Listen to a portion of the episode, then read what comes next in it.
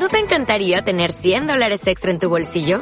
Haz que un experto bilingüe de TurboTax declare tus impuestos para el 31 de marzo y obtén 100 dólares de vuelta al instante.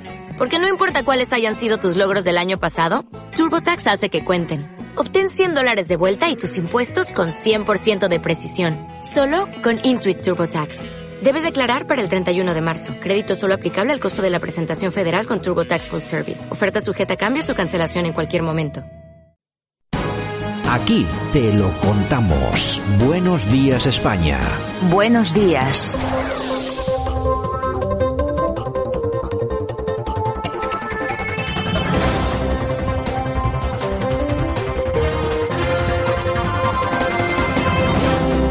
¿Y qué sería de nosotros sin el profesor Sergio Fernández Riquelme que cada mañana en su sección La Portada nos ilustra de todo lo que ha ocurrido eh, las últimas 24 horas, no solamente en España, sino en todo el planeta, pero no solamente nos lo cuenta, sino que lo analiza, además de forma magnífica, excelente. Don Sergio, ¿qué tal? Buenos días. Muy buenos días, Santiago. Pues es lo que, lo que digo, menos mal que nos, nos, pega esta primera dosis de información y ya nos quedamos un poco tranquilos. Lo que pasa que, como siempre, son siempre malas noticias, pero tampoco vamos, no podemos hacer nada más. Es así. Sí, es así, pero yo, la verdad que si ti tampoco podría vivir, ¿no? Si, sin Radio Cadena Española, ¿no? Eh, sí. Bueno, oye, eh, Sergio, vamos a ver, eh, vamos a comenzar como siempre, lo que hemos dicho, no nos vamos a extrañar. Malas noticias. Sortu demostraba este martes su apoyo y solidaridad al ex jefe de ETA, a Mikel Lancha, que comparecía por videoconferencia desde los juzgados de San Sebastián por su eh, presunta implicación en el asesinato del teniente alcalde de San Sebastián, Gregorio Ordóñez, de, del Partido Popular, lógicamente, como todo el mundo sabe, el 23 de enero de 1995. Se produce otra de esas imágenes tétricas, tenebrosas, de Sortu, un partido que está dentro de la coalición Bildu, liderada por el señor Otegui, que aplaudían a su llegada al jefe militar de ETA. La verdad puede eclipsarse, pero no extinguirse, decía el historiador romano Tito Livio. Y la verdad es que estas imágenes muestran que esa verdad de lo que hizo ETA y de lo que pretende el mundo Aberchale, pues no se puede esconder por mucha declaración institucional, eh, buscando lavar la cara, eh, por muchas eh, intenciones de ser un partido más normal de lo que parece, quitando los Ongui de Torris, aliándose puntualmente con el gobierno, el mundo Aberchale es lo que es, ha sido lo que es, y este tipo de actos eh, demuestra que no va a cambiar de la noche a la mañana. Lo hace eh, estéticamente para intentar eh, ser la primera fuerza en el País Vasco y para intentar influir en el gobierno de Pedro Sánchez, ¿no? Pero por mucho que nos vendan la mentira de que el mundo del chale no es lo que es, estamos viendo por sus actos y por sus hechos que sigue siendo una amenaza real para la nación española. Bueno, y a nuestros oyentes, si les apetece, vamos a hablar de corrupción, pero no, eh, no siempre, no la corrupción de siempre, la que nos venden siempre, no, vamos a hablar de la corrupción que se produce cada día y que produce noticias como esta. Ha dimitido el líder de UGT en Madrid tras denunciar corrupción en el sindicato. El que fuera secretario general de UGT en Madrid había puesto en conocimiento de la policía un posible caso de corrupción en el sindicato que podría haber desviado al menos un millón de euros del Fondo de Garantías Sociales, de Fogasa, es decir, de los propios trabajadores, Sergio. Se les puede mentir durante muchos años a los trabajadores, pero los que venimos de la empresa privada eh, hemos visto que esos sindicatos en general pues no han estado a nuestro lado para defender los derechos que tanto ansiábamos y eh, en la actualidad pues no protestan absolutamente por nada, ni por la luz, ni por la situación laboral de millones de personas y este hecho pues demuestra que la verdad de los sindicatos es la, la que es. Eh, eh, dimite el líder de la UGT en Madrid por, como tú has señalado, eh, denunciar una actividad ilegal que afectaba directamente al FOGASA, al Fondo de Garantía Salarial, a ese recurso de última hora que tienen los despedidos para poder cobrar algo de nóminas impagadas, es decir, que del recurso más eh, eh, urgente, más básico que tienen los eh, trabajadores, pues la UGT, según Luis Miguel López, López Reillo, pues el sindicato se ha aprovechado para su propio beneficio, ¿no? Una noticia que nos vuelve a, a demostrar que creo que los sindicatos están fuera de la realidad laboral y social de nuestro país. Y sobre todo que muy pocos medios de comunicación se van a hacer eco de este tipo de noticias. El otro día veíamos en, en Andalucía, en el Parlamento andaluz, como un diputado de Ciudadanos eh, se refería a un diputado del Partido Socialista que decía que en la televisión andaluza se tenía que hablar más de la Gürtel y, y este hombre le decía, pero vamos a ver, usted me dice que hay que hablar más de la Gürtel, que ya está todo hablado, se ha hablado eh, día sí y día también, pero por ejemplo, aquí no se habla en la televisión andaluza, no se ha hablado nunca de que hay dos presidentes del Partido Socialista que están condenados, los casi mil millones de euros que se han robado a los trabajadores, cómo se gastaba ese dinero en cocaína y en putas, tal cual. O sea, no, tampoco podíamos decirlo de una forma más fina, pero no, es que era así. Es que estos señores se dedicaban a ir con el dinero de los trabajadores, con el que podrían malvivir, eh, se dedicaban a ir de señoritas a los clubs de alterne, a los puticlubs. Es decir, eh, imagínense ustedes de qué tipo de gente estamos hablando, pero no, no es de eso de lo que se habla normalmente, sino de otras cuestiones. En fin, bueno, vamos a pegar un salto, nos vamos a Rusia. Parece ser que la televisión rusa ya está preparando a sus ciudadanos para una guerra militar internacional. Yo no sé si esto es un poco ciencia ficción, Sergio. Hemos hablado de la verdad política, de la verdad sindical y ahora de la verdad geopolítica. Rusia, como es obvio, está defendiendo sus intereses, mal que nos pese, es el que considera su espacio geopolítico. Y si Occidente también nos prepara con fake news y, o con noticias que pueden ser también verdaderas sobre la supuesta amenaza eh, de Rusia, que como comentamos hace tiempo llegaba hasta Cataluña, pues los rusos también utilizan sus medios para convencer a su población de la necesidad de defender sus fronteras o sus intereses en Ucrania, ¿no?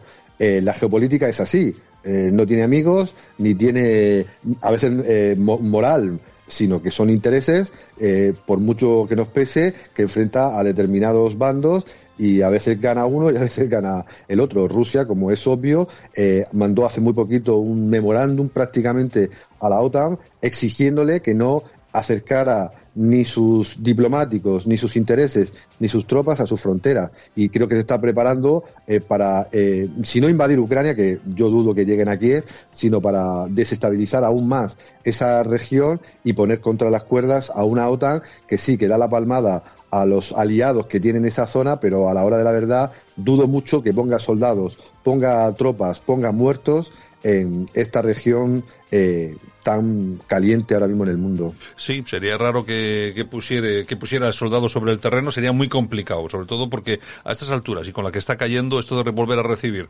ataúdes con las banderitas eh, en todos los países de la OTAN, pues la verdad es que sería muy complicado y no sé yo muy bien si entenderían los ciudadanos de los, de los países que pertenecen a la OTAN que se iniciase una guerra un conflicto por una cuestión de estas que no alcanzamos tampoco a entender demasiado. En fin, nos volvemos a los, asuntos domésticos y vamos a hablar, vamos seguir hablando de seguridad, lo que pasa que en un plano totalmente diferente. El Partido Socialista y sus socios separatistas y nacionalistas han rechazado la ley de equiparación salarial de policías que sí apoyaba el Partido Popular, Vox y Ciudadanos. De esta forma, los, eh, la Policía Nacional, la Guardia Civil, se quedan sin equiparar sus sueldos a las policías autonómicas y locales, ¿no, Sergio? Esta es la verdad de la discriminación en España.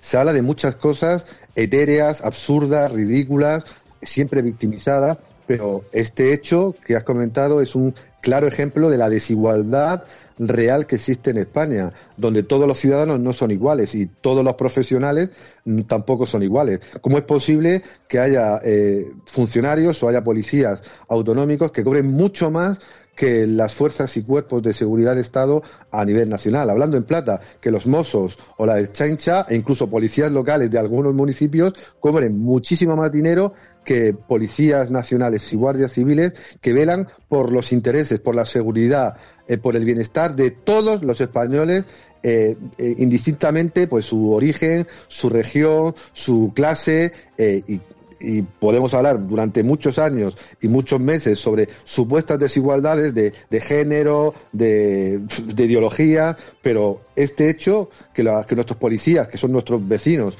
también, pues cobren mucho menos dependiendo de la región o, de la, o del gobierno de turno, pues es un indicador de que en España eh, hay desigualdades mayoritarias, durísimas, que nunca salen en los medios de comunicación. Bueno, y seguimos en suelo patrio. El Centro de Investigaciones Sociológicas ha publicado una, un estudio, encuesta sobre las tendencias sociales. ¿Qué es lo que nos cuentan? Pues bueno, pues que los ciudadanos van precisamente por un camino diferente al que van nuestros políticos. No creen que lo más urgente sean cuestiones como el cambio climático o el rollito LGTBI, GQHQ. No, es cosas mucho más certeras como por ejemplo el hambre y la pobreza. Son los problemas, los principales problemas que ven de aquí a 10 años los españoles. La verdad científica eh, parece que reconoce el CIS que los españoles de a pie, la gente normal, los trabajadores, la gente humilde, que vive en sus barrios, que quiere ser clase media, eh, pues lo que siente es miedo por el futuro, por el trabajo, por la pobreza, por la desigualdad, aunque viendo los datos del CIS también son muy curiosos que eh, esa percepción que tenemos todos, que hablando con nuestros padres, hermanos, eh, amigos, eh, cuñados, pues todo el mundo está preocupado por el empleo, por la pobreza, por la falta de oportunidades para ellos y para sus hijos. Pero el CIS pues sigue situando a muy poca distancia de estos dos grandes problemas, de la pobreza y de la desigualdad, el, el cambio climático. Es decir, un 31,4% de los encuestados hablan de que la pobreza y la desigualdad es eh, el tema clave, ¿no? Que afecta a sus vidas.